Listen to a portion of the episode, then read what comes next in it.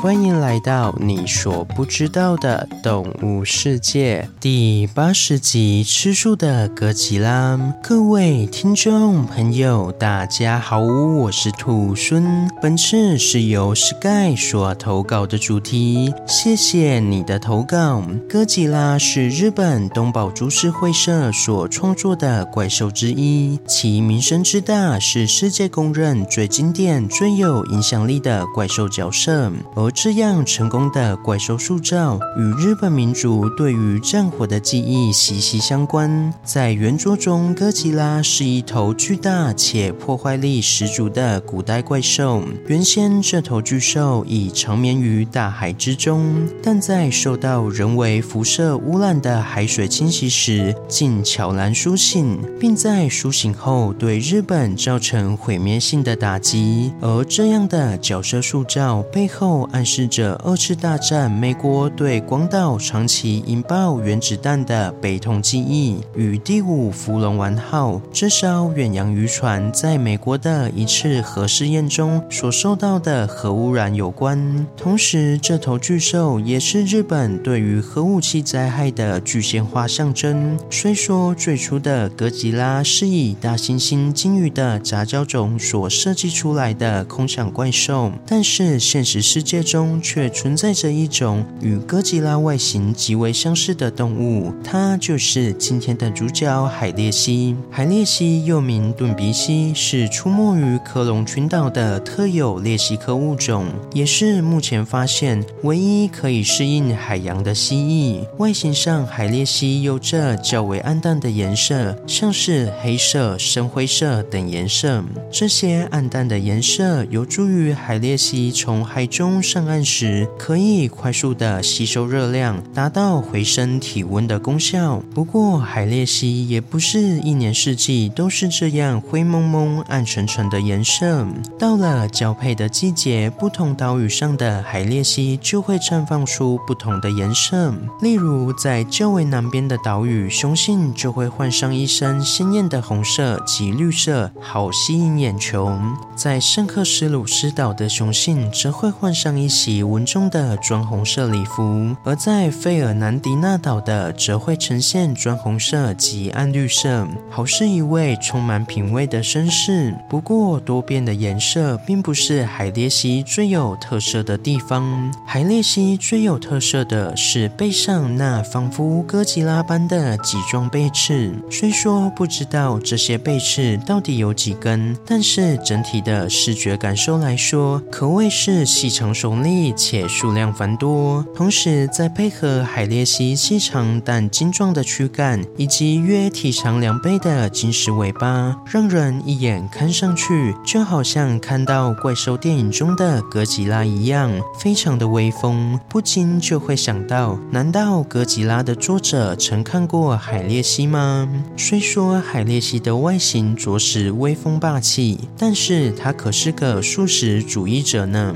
海鬣蜥。长长且壮硕的尾巴可以让它们悠游在海洋中，且脚上的长爪子可以帮助海鬣蜥在岸边牢牢抓住岩石，不会被海浪给卷走。而如此适应海洋的海鬣蜥，却不是为了抓鱼而演化出如此特别的构造，而是为了吃到海草所做的努力。海鬣蜥经常沿着岛上的海岸线寻找着冲上岸的海草。及甲壳类动物，或是偶尔吃些礁石上的软体动物，也是海鬣蜥的美味。当然，下海直接现摘新鲜的海草，更是他们的一大享宴。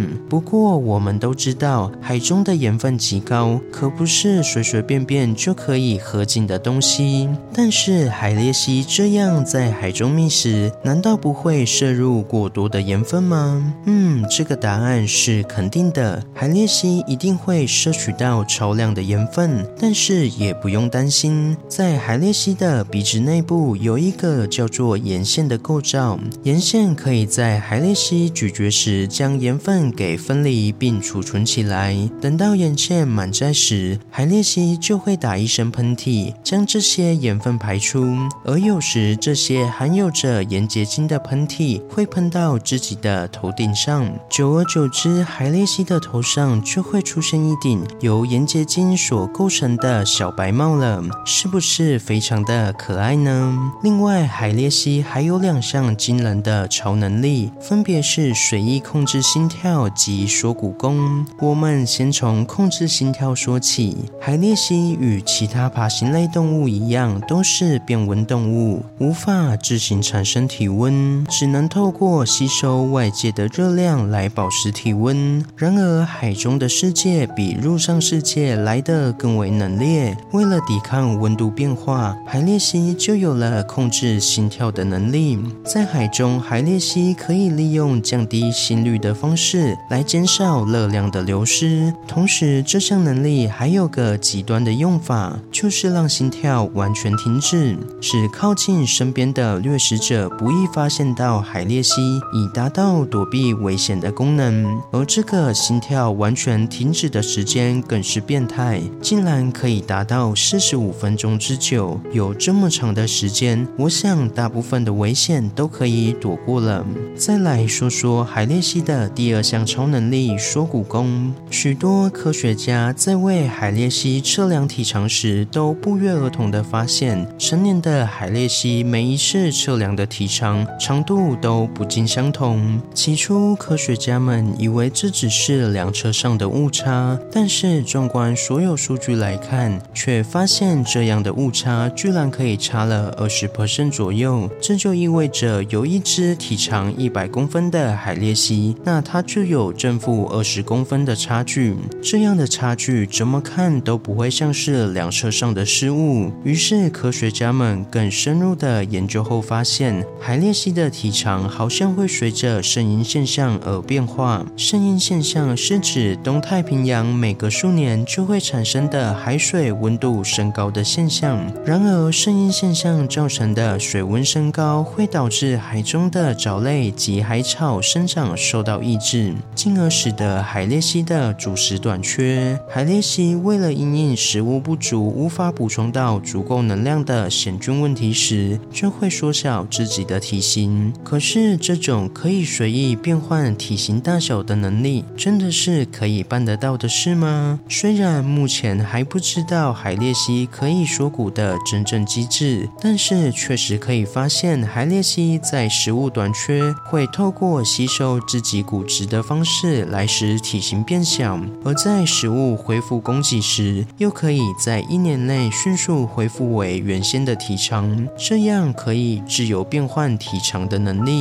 也引起了 NASA 的注意。NASA 的研究员表示，在太空的微重力环境中，宇航员也经常发生骨质疏松的问题。如果可以解明海鬣蜥的缩骨与恢复机制，那很有可能可以解决宇航员骨质疏松的问题，让一些长期的载人航天计划得以实行。好了，今天的故事就分享到这边喽。